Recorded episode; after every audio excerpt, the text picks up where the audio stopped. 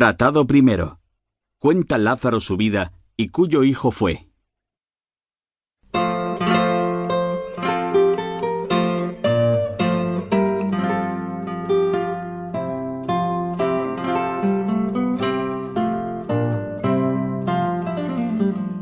Pues sepa vuestra merced, ante todas cosas, que a mí llaman Lázaro de Tormes, hijo de Tomé González y de Antona Pérez, naturales de Tejares, aldea de Salamanca.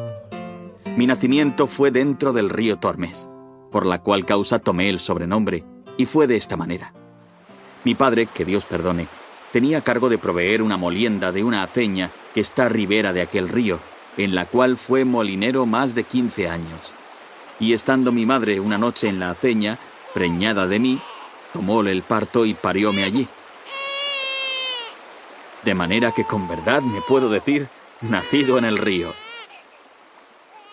Pues siendo yo niño de ocho años, achacaron a mi padre ciertas sangrías mal hechas en los costales de los que allí a moler venían, por lo cual fue preso, y confesó, y no negó, y padeció persecución por justicia. Espero en Dios que está en la gloria, pues el Evangelio los llama bienaventurados. En este tiempo se hizo cierta armada contra moros, entre los cuales fue mi padre, que a la sazón estaba desterrado por el desastre ya dicho, con cargo de acemilero de un caballero que allá fue. Y con su señor como leal criado, feneció su vida.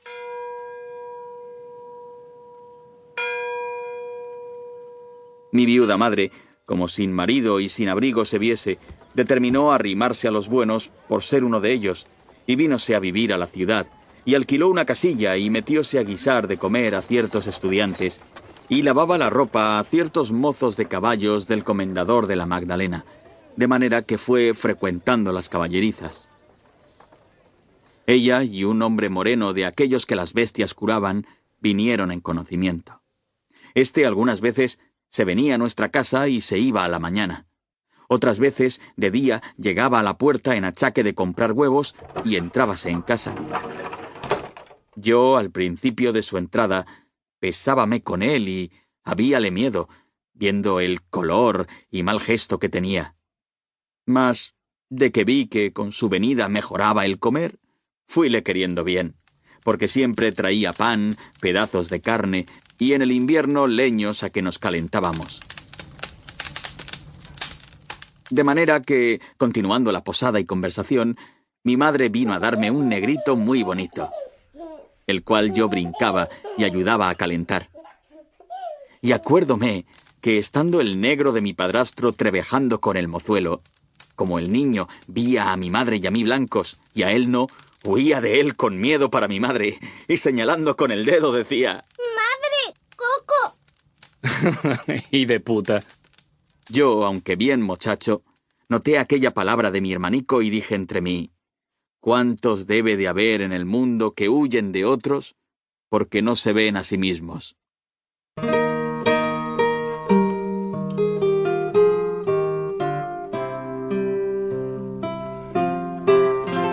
Quiso nuestra fortuna que la conversación del Zaide, que así se llamaba, llegó a oídos del mayordomo, y hecha pesquisa, hallóse que la mitad por medio de la cebada que para las bestias le daban, hurtaba.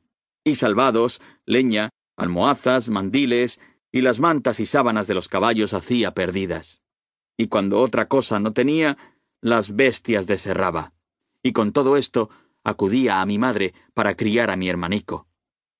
No nos maravillemos de un clérigo ni fraile, porque el uno hurta de los pobres, y el otro de casa para sus devotas y para ayuda de otro tanto.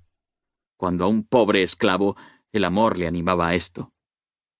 Y probósele cuanto digo, y aún más, porque a mí con amenazas me preguntaban, y como niño, respondía y descubría cuanto sabía con miedo, hasta ciertas herraduras que por mandado de mi